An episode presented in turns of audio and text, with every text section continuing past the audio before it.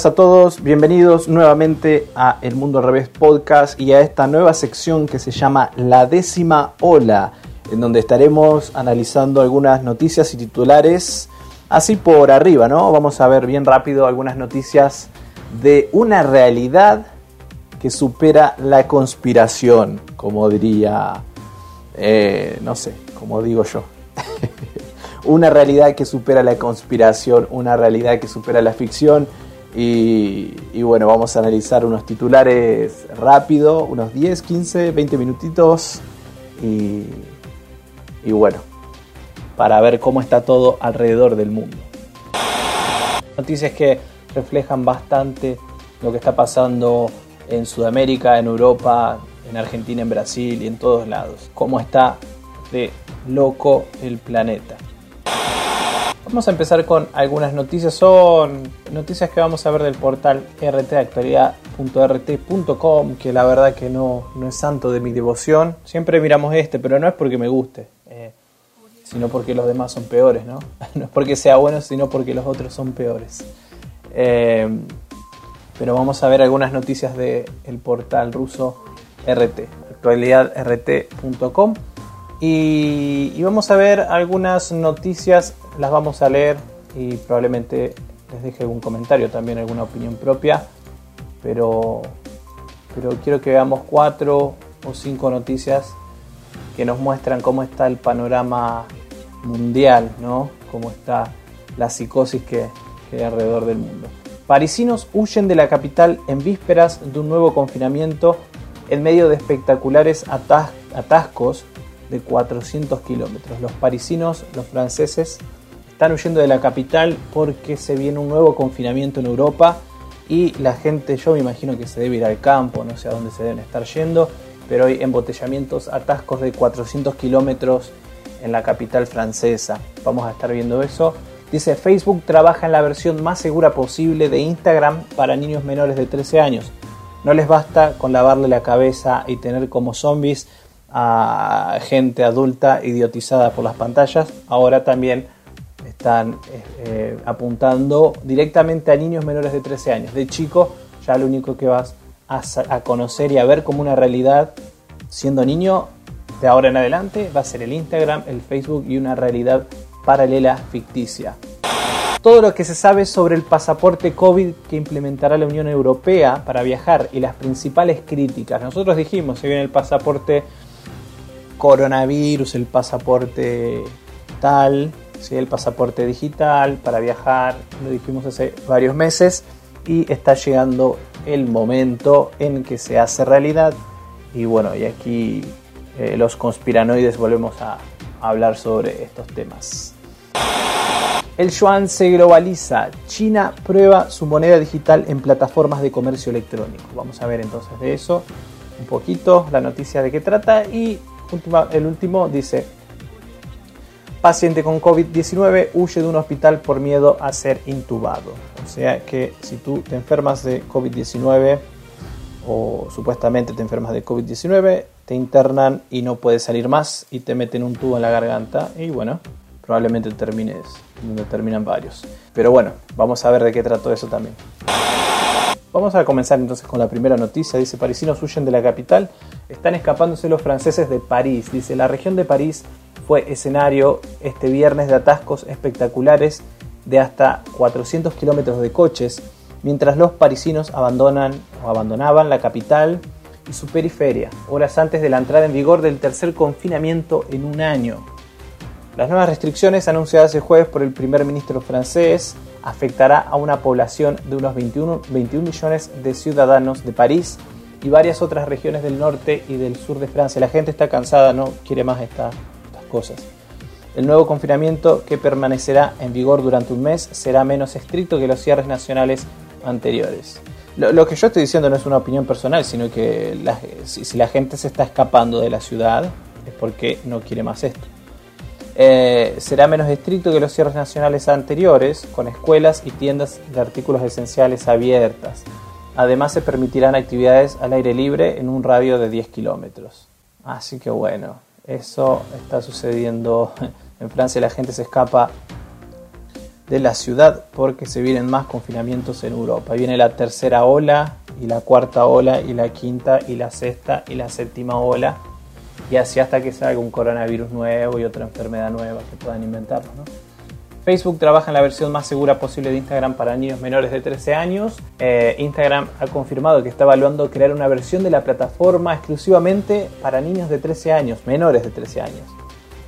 El director ejecutivo de la red social, Adam Mosseri, explicó al portal eh, BuzzFeed que cada vez más y más chicos quieren usar el servicio. Qué bueno. Para compartir fotos, pero es complicado verificar su edad, ya que la mayoría de la gente no obtiene documentos de identidad hasta alcanzar la adolescencia media o tardía. Parte de la solución es crear una versión de Instagram para jóvenes o chicos donde los padres tengan transparencia o control. Es una de las cosas que estamos explorando. Así que van a meterse en la cabeza de los niños ya de temprana edad van a bombardear con las redes sociales. Apuntan a un, poco más abajo, un poco más al corazón del desarrollo humano, que es la, la, infancia, los primeros años de vida. Actualmente los niños menores de 13 años no tienen permitido crear cuentas de Instagram a menos que éstas sean administradas por uno de los padres o un supervisor adulto. La red social propiedad de Facebook se ha convertido en blanco de críticas eh, a raíz de que los niños resulten expuestos al acoso y la depredación en línea. Bueno, ustedes saben, yo no sé si lo hemos conversado, pero he sabido que los, hijos de los millonarios, de los, de los grandes millonarios del Silicon Valley, por ejemplo, no dejan que sus hijos utilicen los celulares, los teléfonos hasta una determinada edad y no les permiten, no, les, no promueven la educación digital, la educación online y realmente ellos valorizan la educación eh, presencial y la educación, el contacto entre personas. Es algo, no lo estoy inventando, sino que sucede. No les dan los teléfonos. Eh, si el 1%, si los dueños de estas plataformas hacen eso porque pretenden que el resto del mundo, que los hijos de los demás estén con la cabeza metida en redes sociales. Eso son cosas que tendrían que ir pensando aquellos que son padres, ¿no? Todo lo que se sabe sobre el pasaporte COVID que implementará la Unión Europea, la Unión Europea para viajar y las principales críticas. Así que nosotros hace un tiempo decíamos que se venía el, pasaporte digital y que esto del coronavirus venía con un pasaporte eh, que íbamos a necesitar pasaporte de salud para poder viajar y que iba a ser aplicado en los principales aeropuertos de todo el mundo. Y está sucediendo. Tres certificados en uno gratuito, válido en todos los estados miembros y vigentes hasta que la OMS declare el fin de la emergencia internacional que va a ser después de las 45 nuevas cepas y las 56, 57 nuevas olas de, coronavirus, la segunda, tercera ola, la, ola número 100, ahí van a declarar el fin. Eh, pero ya se está implementando en la Unión Europea el pasaporte COVID. Este miércoles la Comisión Europea ha propuesto la creación de un certificado verde digital conocido como pasaporte COVID, una iniciativa que hace meses que se viene valorando por distintas administraciones del espacio comunitario y que ahora ve la luz verde. En principio su principal utilidad se circunscribe en propiciar una libre circulación segura a través del territorio de los 27 Estados miembros. ¿Qué es el pasaporte COVID? Este certificado constituirá la prueba de que una persona ha sido vacunada. Entonces, quien esté vacunado va a viajar, quien no esté vacunado no va a viajar. Punto. Ya lo tenemos sabido. Contra el SARS-CoV-2, de que ha recibido recientemente un resultado negativo de alguna de las pruebas para detectar la infección por COVID-19 o de que ya ha, padecido una enfermedad y se ha recuperado. Según ha anunciado la Comisión Europea, el certificado será gratuito y estará disponible tanto en formato digital como en papel incluirá un, código QR y será válido en toda la Unión Europea. O sea que está siendo o será aplicado en todos los países de, Europa. Eh, ¿Para qué sirve? La principal utilidad que tendrá este documento será evitar a sus portadores tener que cumplir ciertas medidas restrictivas como el cumplimiento de cuarentenas o someterse a pruebas en el país en el que ingresen. Donde será válido, el pasaporte será válido en todos los Estados miembros de la Unión Europea y estará disponible para Islandia, Liechtenstein, Noruega y Suiza. Estará vigente hasta que la Organización Mundial de la Salud, OMS, declare el fin de la emergencia sanitaria internacional por COVID-19, que yo no sé ustedes, pero me parece que va a ser de acá a como 5 años. según lo que estoy viendo y percibiendo. Se emitirá a ciudadanos de la Unión Europea y sus familiares. Yo les comento que me parece que comienza en la Unión Europea, pero se va a extender al resto de los países. Eh, ¿Cuándo comenzará a funcionar? Antes del verano europeo, supongo yo. Para ello, la propuesta debe ser adoptada en las próximas fechas por el Parlamento eh, Europeo y el Consejo. Entonces va a ser un pasaporte que va a tener eh, las informaciones um, si, estás vacunado, si te hiciste un test eh, de coronavirus o si ya tuviste la enfermedad. Eso va a ser lo que va a aparecer ahí y sin eso no vas a poder viajar y si no estás vacunado probablemente tampoco. O tal vez sí, pero te van a hacer, hacer cuarentenas y, y, te van a meter restricciones, básicamente. Se podrá viajar sin el pasaporte COVID, dice. Las personas que no, encuentren, que no cuenten con un pasaporte COVID también podrán viajar por la Unión Europea, aunque tendrán que cumplir con las restricciones que impongan cada estado. O sea, si tú quieres tener libre circulación, vas a tener que tener ese, ese pasaporte certificado y estar vacunado y sopado y, y todo. El yuan se globaliza. China prueba su moneda digital en plataformas de comercio electrónico. Los expertos afirman que para que el yuan digital logre la adopción global, China necesitaría trabajar con socios comerciales o centros financieros regionales.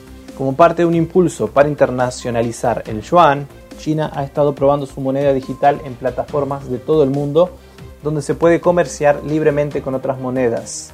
Pekín también está estableciendo un marco legal para las criptomonedas de los bancos centrales o CBDC con reguladores financieros globales. Los expertos afirman que para que el yuan digital logre la adopción global, China necesitaría trabajar con socios comerciales o centros financieros regionales. Eso ayudará a tener una plataforma donde el yuan digital sea técnica, legal y, y financieramente interoperable con las monedas digitales de otros países. Entonces lo que tenemos acá es un esfuerzo de China para colocar al yuan digital como una moneda digital central.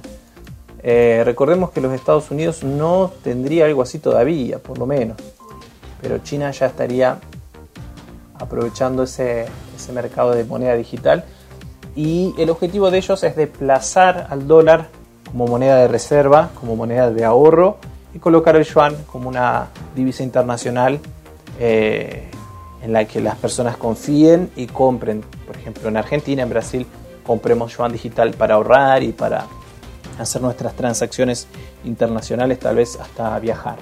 Esa creo que es la idea, desplazar al dólar y colocar a China, al yuan, como la principal moneda digital a nivel global. Paciente con COVID-19 huye de un hospital por medio a ser intubado.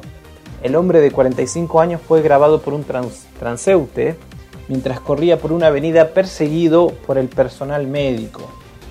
En la mañana del pasado 17 de marzo, un paciente diagnosticado con COVID-19 se fugó del Hospital Universitario de Londrina, en el estado brasileño de Paraná, por miedo a ser intubado, informan medios locales. El hombre de 45 años fue grabado por un transeúnte mientras corría por una avenida de la ciudad, perseguido por el personal del centro médico. El paciente fue finalmente detenido y llevado a la sala de emergencias con una mascarilla de oxígeno.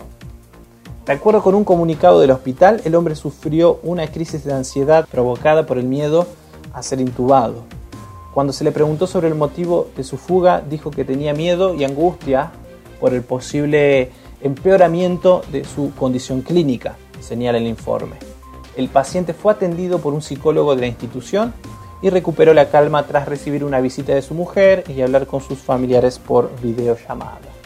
O sea que una vez que estás infectado, entre comillas, que el test te dio positivo, eh, ya, eres una propiedad del hospital, de los médicos, pueden retenerte en el hospital, eh, internarte, entubarte bueno, gente, eso fue todo. Vamos a. Voy a tratar de seguir haciendo este espacio denominado de la décima ola. Y recuerden que estamos en Spotify, estamos en Breaker, en Google Podcast y todas las plataformas de podcast, en YouTube. Tenemos pocos seguidores, pero no importa. agradecido a los que a los pocos que tenemos. Eh, pero bueno, esto, esto se conforma así, es un poquito de YouTube, otro poquito de en el Facebook, otro poco en las plataformas de podcast y cuando juntamos todos tenemos una audiencia más o menos, más o menos pasable. Eh, igualmente, con que uno escuche, ya uno solo que, escuche este podcast, ya, ya soy feliz. Eh, muchas gracias a todos y y bueno, recuerden, eh, algunos consejos, no miren tanto la tele, no miren la tele directamente, si pueden, hagan algo más productivo, lean un libro, salgan a pasear, den una vuelta en bici, no sé, hagan algo, vivan la vida, no miren la tele, dejen un poco las redes sociales, conversen con sus familias, eh, amen a, sus seres queridos, a sus mascotas, eh, salgan un poquito al sol, respiren y esas cosas. Y bueno, y, no se vuelvan locos a pesar de, la cantidad de noticias abrumadoras que nos bombardean día a día, una tras de la otra, mantengan el foco y, bueno. Recuerden que la realidad es aquello que va pasando mientras nosotros miramos una pantalla y nos mantenemos prendidos a las redes sociales, a la televisión, a los medios de comunicación. Eso no es la realidad, la realidad es otra cosa. Así que les mando un abrazo grande y nos vemos en el próximo programa. Muchas gracias de nuevo.